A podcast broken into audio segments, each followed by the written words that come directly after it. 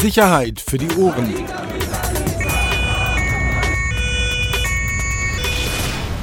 Der Podcast aus Berlin. Herzlich willkommen. Eine neue Folge Sicherheit für die Ohren. Dieses Mal, beziehungsweise nachdem wir das nächste Mal doch ja ziemlich nah beieinander waren und ziemlich lange eng aufeinander saßen, haben wir uns diesmal entschieden, dann doch wieder die Distanz zu wählen. Axel, ich grüße dich, äh, wo immer du auch gerade bist. Wo bist du denn? Sag ich nicht. Ah ja, stimmt, das ist ja so dein Running Gag. Äh, niemand weiß ja, wo du lebst. Ist so. Warum niemand eigentlich? Weiß, weil ich gerne im Büro bin. du bist ja immer unterwegs. Du bist so. ja unterwegs. Ja, ich bin jetzt gerade zu Hause. Also ja, wunderbar. In, in, in Berlin. So. Okay. Weiter möchte ich auch nicht ausführen. Ähm, so, wir haben Themen und das Schöne ist ja, wir haben Themen, weil. Ganz kurz, vorweg. Gleich um den Anschluss an den letzten Podcast, äh, Podcast zu finden. Wir reden heute nicht über Hip-Hop, Rapper und Flair. Oder? Stimmt. Heute eine Folge komplett ohne, wobei. Nein, komm, komm, hör auf, hör auf, lass es. Am Lass Ende, doch, am Ende werde ich, möchte ich eine kurze Sache noch sagen. Du willst, dass So. wir die Einschaltquoten beibehalten. Quatsch. So. Ähm, nee, jetzt lass mal, weil das ist echt toll, dass wir ja Themen haben, weil du ja wieder mal etwas gemacht hast, was irgendwie längere Zeit jetzt gar nicht so sichtbar war. Du hast richtig tolle Geschichten im Blatt gehabt. ja, du, manchmal Ah, wirklich? geht es auch, geht's auch über die Informationsbesorgung drüber hinaus und man darf auch mal wieder selber was schreiben. Ja, ja. Also, genau, wir haben ja zwei Themen heute. Wir gehen einmal nochmal auf das Thema Amri ein, ähm, was ja letzte Woche äh, hohe Wellen schlug. Dann hast du heute, wie ich finde, eine, eine wirklich ganz große Recherchegeschichte, Thema Abschiebung, Abschiebewahnsinn, wie man auch immer das nennen will. Ähm, und dann, genau, haben wir ja nochmal gesagt, dass wir kurz mal vielleicht über das Thema Dumont, was ja wirklich äh, absolut, absoluter Hammer ist, was die Kollegen angeht da, oder die Unsicherheit der Kollegen, ähm, sprechen wir auch nochmal drüber. Lass uns aber mit Amri anfangen. Okay. Letzte Woche Freitag. Der Fokus hat es ja, jetzt mache ich mal den Erklärbär, hat ja letzte Woche Freitag äh, vor, vor Hefterscheinung eine Geschichte rausgebracht, die ja wirklich riesige Wellen schlug, auch bei uns. Äh, der ganze Freitag auch eigentlich nur mit Gegenrecherche und Nachrecherche beschäftigt war. Ging im Endeffekt darum, ähm, einer der, der engsten Bezugspunkte von Anis Amri, damals in Berlin, äh, Bilal Ben Ammar, ähm, soll, es gibt zwei Nachrichten in der Geschichte, oder es gab zwei Nachrichten, soll zum einen Mitarbeiter des marokkanischen Geheimdienstes gewesen sein und ähm, als zweites soll ein Video existieren, das äh, möglicherweise zeigt, wie dieser Ben Ammar ähm, kurz nach dem Anschlag einer Person ein Kantholz über den Schädel schlug. Äh, diese Person ähm, liegt bis heute im Koma und ähm, genau diese, diese, diese beiden Nachrichten, die an, an sich, also jede einzelne natürlich schon eine starke Nachricht ist, aber dann auch gemeinsam äh, und das bei dem Fall hat natürlich ja, in den meisten Medien eben für großen Widerhall gesorgt. Ich glaube, wir haben beide zu der Geschichte eine dezidierte Meinung. Wir haben ja in den letzten Tagen auch nochmal, wir mussten ja auch nachrecherchieren, ist ja auch okay, wenn andere einfach gute Geschichten haben und wenn man eben selber mit dem Fall auch vorher lange beschäftigt war. Ähm, bevor ich meinen Senf dazugebe, wie ist denn deine Einschätzung zu der Geschichte? Du hast ja heute auch nochmal online ein großes Stück über Ben Ammar drin. Ja, über Ben Ammar. Ähm, da konnte ich so verschiedene Unterlagen ähm, Einsicht nehmen. Da konnte ich viel telefonieren und ich glaube, man kann über Ben Ammar, zumindest über seine Berliner Zeit, ein ganz gutes Bild zeichnen. Das habe ich heute auch gemacht.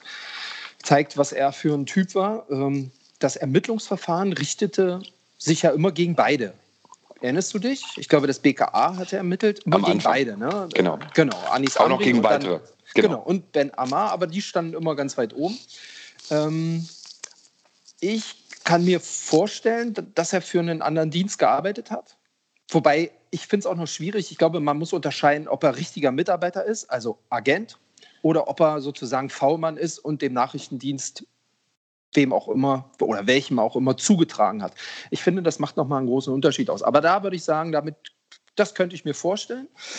Ähm, mit der Videogeschichte, boah, ich finde es schwierig. Ich habe keinen gefunden, der auch nur ansatzweise gesagt hat, ja, so etwas gäbe es.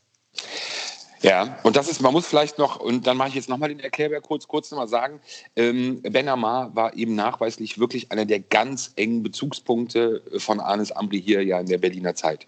Wir haben das auch äh, in den, seit dem Anschlag oder nach dem Anschlag haben wir ja auch mehrfach auch schon über ihn berichtet gehabt, auch über seine Rolle, auch über seine eigene Radikalisierung, beziehungsweise auch seine eigene IS-Nähe für die es halt zahlreiche Hinweise auch gab.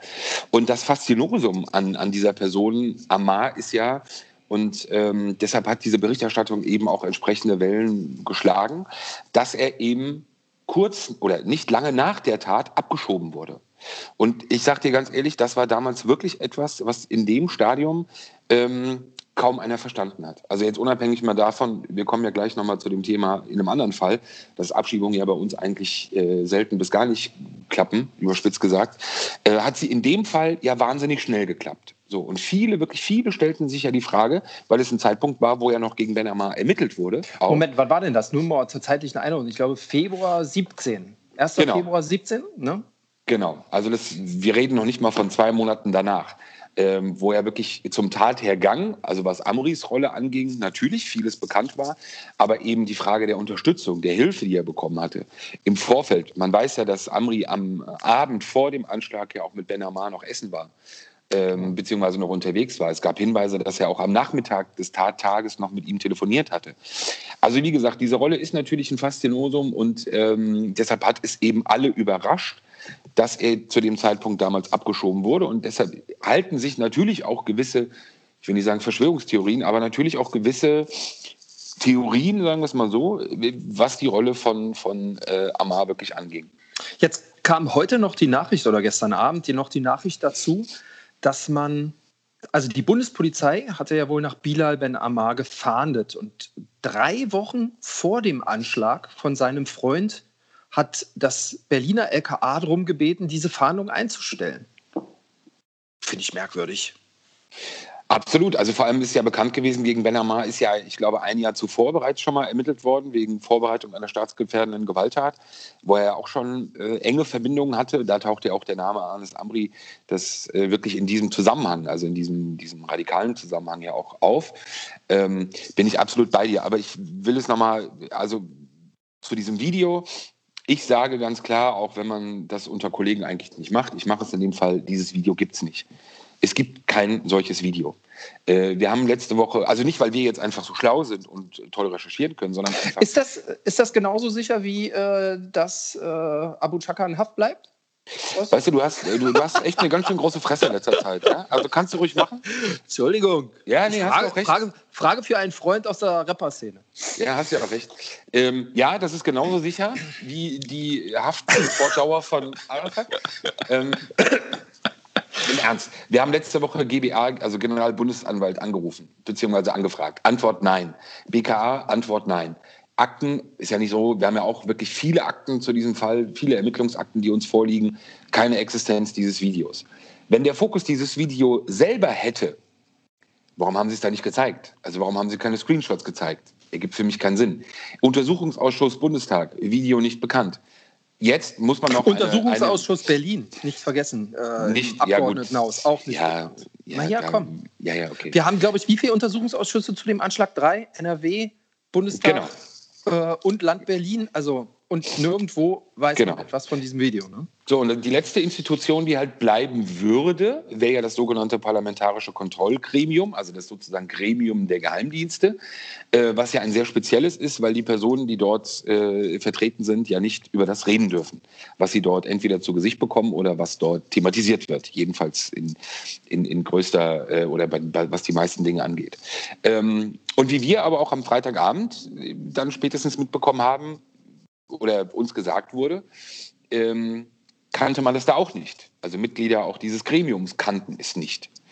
Ähm, deshalb muss, also bleibt für mich, sage ich auch ganz ehrlich, und, und nach all dieser Zeit, es gibt ja Vermerke in der Tat, äh, was die Verletzung oder nach dieser Verletzung dieses Mannes, der, der sozusagen zu Besuch war auf dem, auf dem Weihnachtsmarkt damals, der schwer verletzt wurde, eben hin, gab es unterschiedliche Angaben, entweder durch Gewalteinwirkung, also durch einen stumpfen Gegenstand, mit dem er geschlagen wurde, oder durch ein umherfallendes Teil äh, das dann ursächlich war für diese schwere Kopfverletzung, weswegen er halt noch sozusagen in diesem schlimmen gesundheitlichen Zustand ist.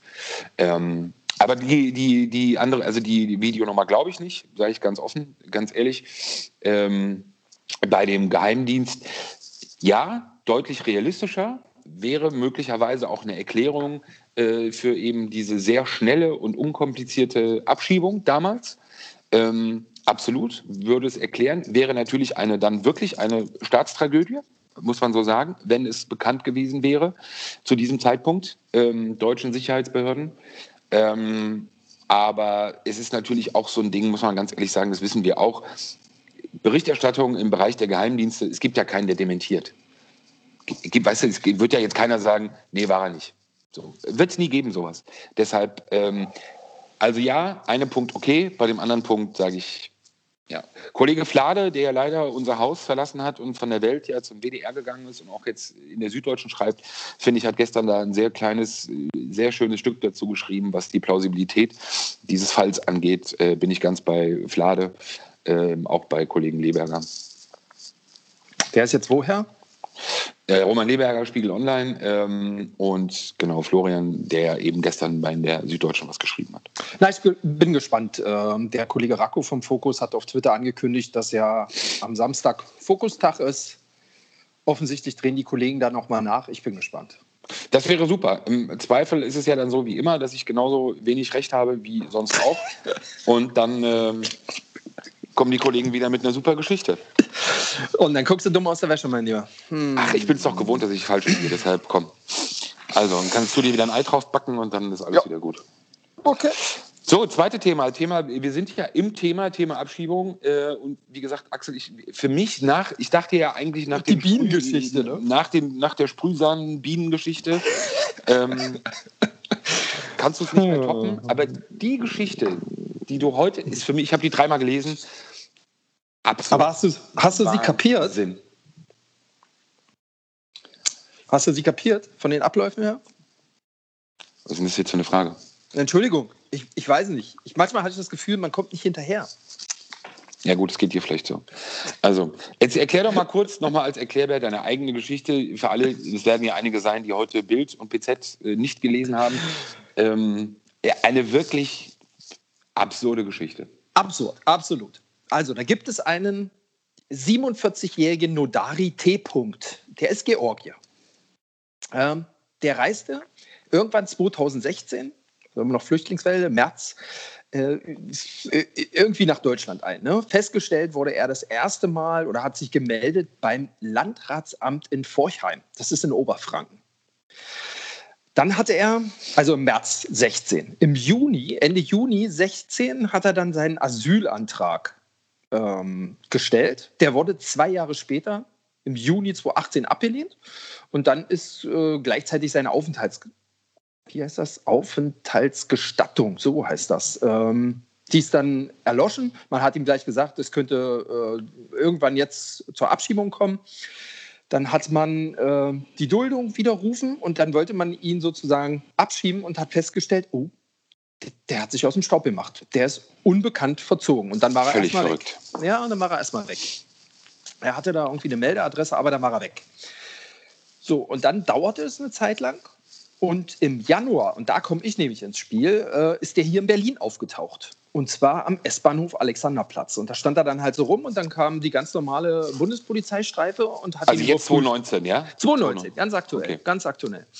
Und hat ihn überprüft, wie die das eben so machen. Ne? Papiere einmal sehen, Abfrage im Computersystem und dann hat man mitbekommen, Moment, nach dem wird ja gesucht. Und zwar von der Staatsanwaltschaft in Cottbus.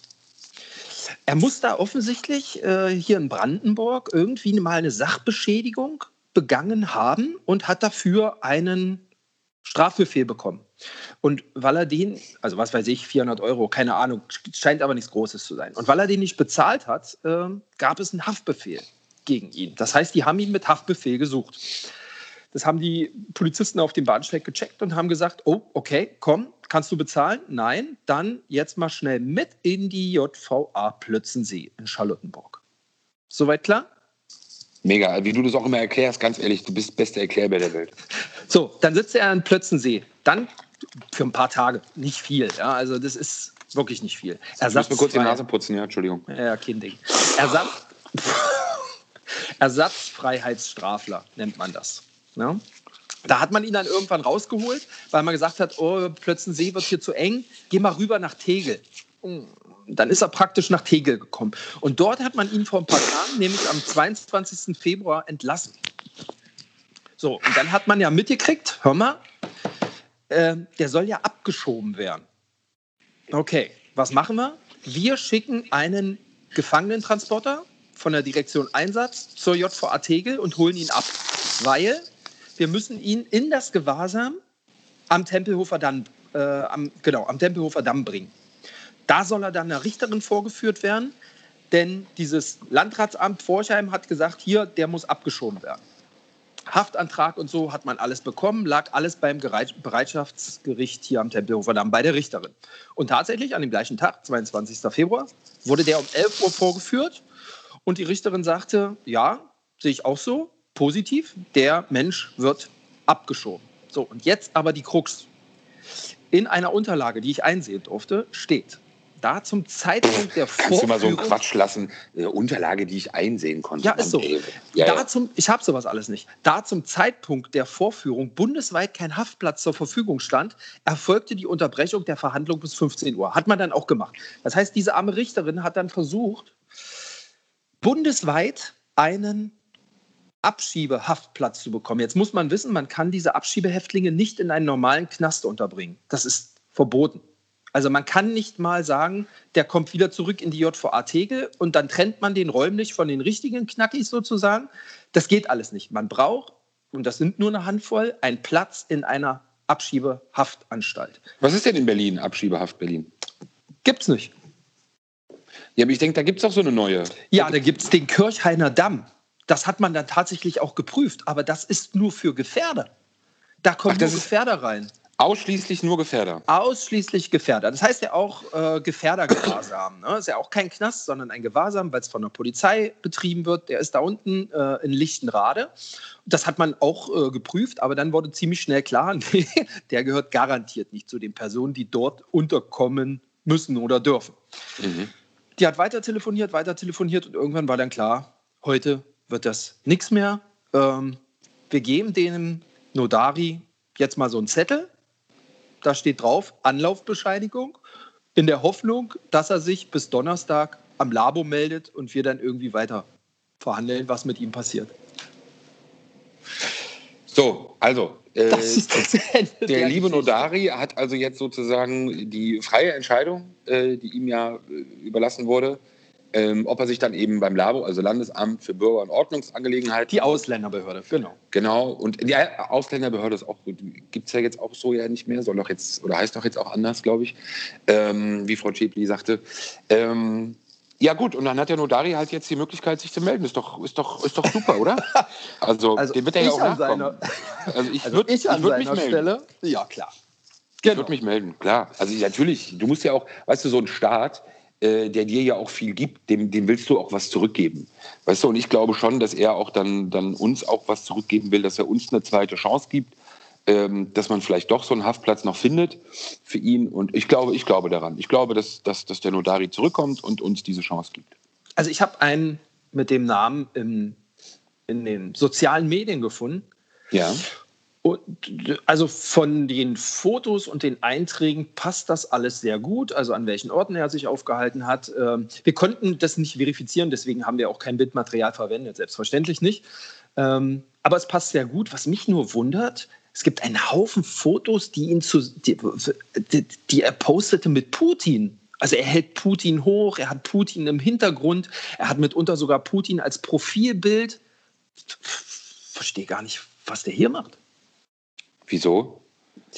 Jetzt fangen wir nicht an hier mit diesem kalten Krieg-Gelaber. Kann doch also, jemand, der Putin mag, kann ja auch in Deutschland sein. Also ja, irgendwo hat er noch ein Foto mit Stalin und dann dachte ich mit der georgischen Fahne im Hintergrund, dann dachte ich, das ist so abstrus. Was, aber was will er denn mal, hier? Aber jetzt mal ernsthaft, äh, wirklich ganz ehrlich, für mich ist es ein, eine der, äh, was, was dieses Thema innere Sicherheit, was das Thema Abschiebung angeht, das ja auch immer ein sehr emotionales Thema ist und auch immer meistens auch fernab irgendwie von Sachargumenten geführt wird, weil es ideologisch geprägt ist bei vielen, gerade was die Parteien angeht, die Großparteien angeht.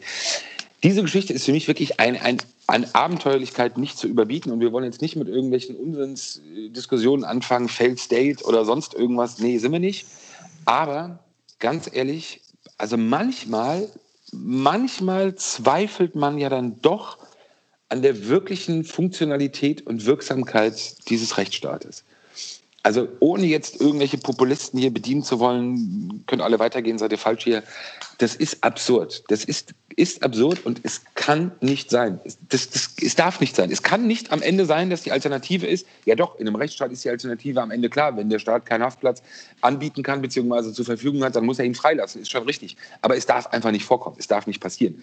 Ähm, unabhängig jetzt mal davon, dass diese Person offenbar zuletzt eine Sachbeschädigung äh, begangen hat, hätte ja auch was anderes sein können. Ja, da wollte ich gerade sagen, aber das ist ja, ich finde ja, das ist ja okay. Also was heißt okay? Also ich glaube, es gäbe schlimmere also äh, bei schwereren Straftaten, ich glaube, das wäre dann wirklich, das wäre dann wirklich verhängnisvoll gewesen, wenn man solche Personen dann laufen lassen müsste. Ne? Ja gut, aber es ist ja, es ist ja ohne Zweifel, das wissen wir ja auch, seit Jahren äh, begleiten wir das ja auch und dann auch das Thema Clans. Wir haben es ja bei den Clans immer wieder gehabt, auch bei Familienangehörigen.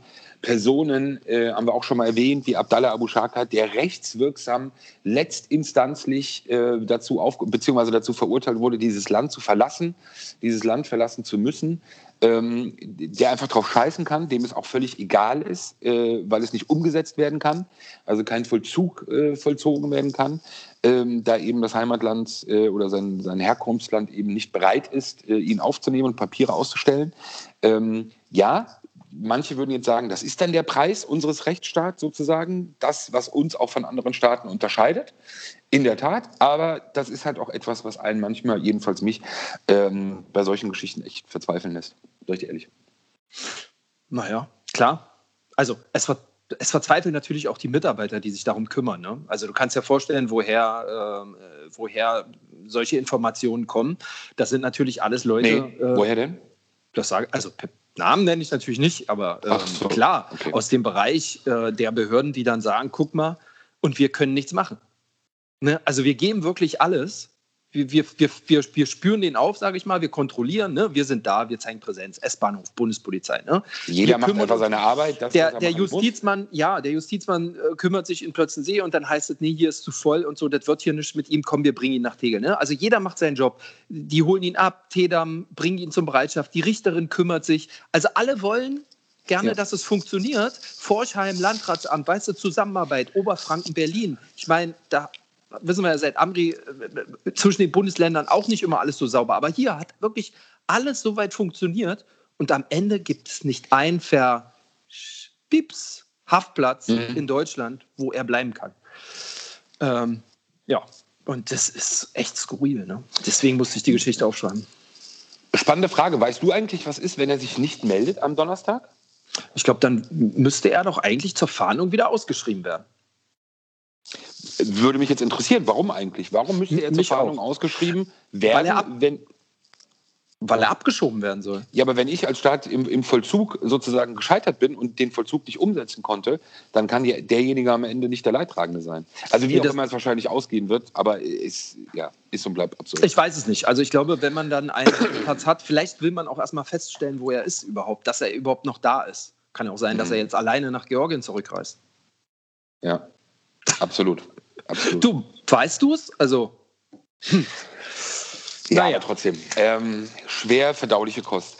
Ähm, dann noch mal ganz kurz, ich wollte mal einen äh, Leserhinweis geben für die Kollegen des Tagesspiegel. Ich finde eine, eine, eine sehr toll aufgeschriebene und sehr nüchtern und sachlich gehaltene ähm, Analyse des wirklich schlimmen Verkehrsunfalls. Wir hatten im Podcast mit Herrn Schioma drüber gesprochen, äh, im letzten Januar in, in Mitte, nähe Alexanderplatz, bei der eine junge Frau ähm, tödlich oder zu Tode kam.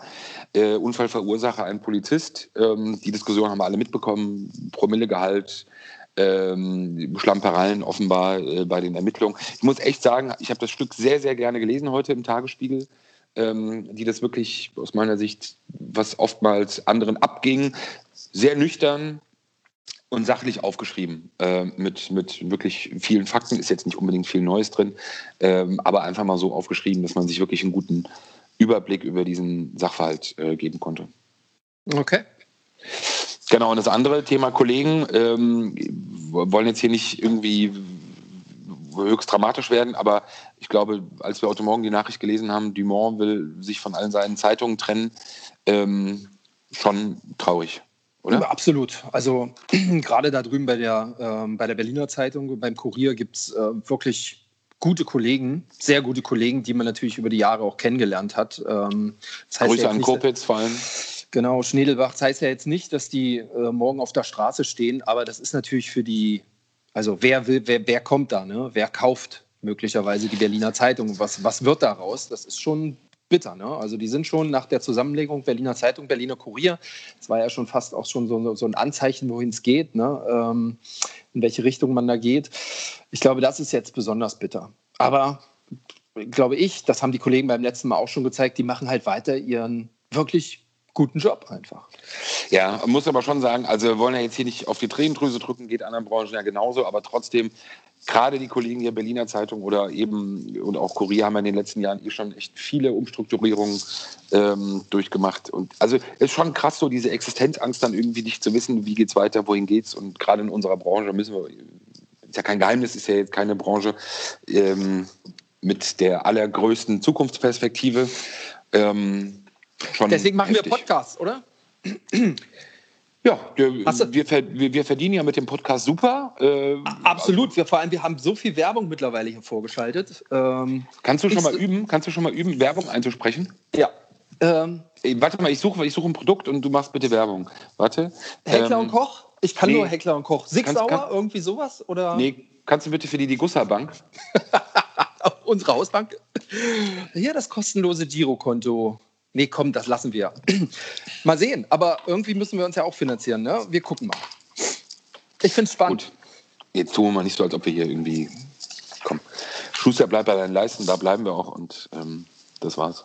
Alles klar. So, dann gucken wir mal, was so aktuell passiert. Du wolltest bitte am Ende, und jetzt haben irgendwie äh, 4 Millionen Menschen, werden jetzt vorspulen bis Minute 26,50, äh, um darauf zu warten, was du über die Rapper-Szene erzählst.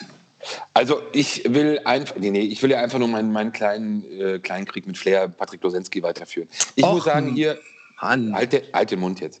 Ähm, ich fand das super. Hast du es gesehen, das Interview von ihm am Wochenende TV Straßensound?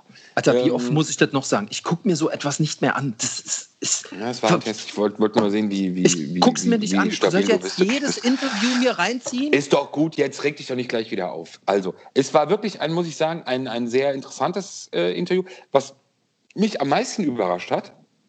Mhm. Ähm, und das haben irgendwie, also die Verbreitung dieses Videos ist dann wohl doch nicht so ganz in den journalistischen Kreisen gelandet, offenbar. Äh, zwei sehr überraschende Dinge. Er hat aus meiner Sicht Arafat und auch andere Clans oder, oder Familien echt heftig kritisiert und auch angegangen. Äh, man muss sich das mal anschauen, also so Thema kriminelle Vereinigung und so.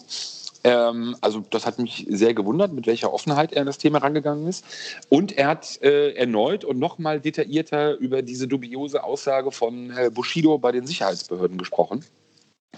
Ähm, und da Angaben gemacht und bestand dem, was ich weiß dazu, merkt man da aber eben sehr deutlich, äh, ähm, von dem Flair oder Herr Losensky da offenbar beeinflusst ist und ähm, Arafat da offenbar wieder seine guten manipulativen Spiele abzieht, weil ähm, schon, schon krass, also wie der Sachverhalt so dargestellt wird. Ich habe ihn noch nicht 100 Prozent, ich habe es angekündigt letzte Woche, ich bin ja der Ankündigungsmeister.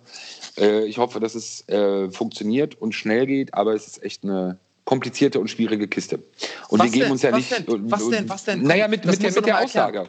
Mit der, ja, wir haben es doch letzte Woche gesagt oder habe ich es ja angekündigt mit der Aussage oder möglichen Aussage von Bushido bei Sicherheitsbehörden. Ähm, und wie gesagt, der Unterschied ist halt, äh, Flair zitiert immer aus irgendwelchen Seiten. Äh, die Seitenanzahl, die er nennt, ist falsch. Äh, deshalb ähm, hat er offenbar nur Teile einer, einer Aussage oder einer Einlassung. Und wir berichten, sobald es, wir sie in Gänze haben. Ah, spannend. Okay. Ja, weil du musst es ja bei, der, bei dem Thema geht es nur im Gesamtzusammenhang. Sonst ist es äh, Pickepacke. Äh, und es gab mal wieder ein freundliches äh, Fuck-Off äh, für, für Bild und den Podcast, aber äh, genau, dem gehen wir natürlich gerne zurück. okay, lassen wir es so stehen. Ähm, genau. So, dann René Hau, mein Lieber. Ich wünsche dir jetzt vier tolle Tage. Du ziehst es ja mal wieder vor, woanders hinzufahren. Ähm, Ja. Anstatt hier. Du sagst nicht wo, ich bin weg, bin abgetaucht, ich bin auf Recherche. Deinem Beruf nachzugehen. Genau. Nee, du machst ja Fortbildung, wie du das immer so schön sagst. So so, Axel, aus. dann, genau, bilde dich schön fort. Und wenn irgendwas ist, dann aber von unterwegs. In diesem Sinne, tschüss. Schöne Woche an alle. Sicherheit für die Ohren. Der Podcast aus Berlin.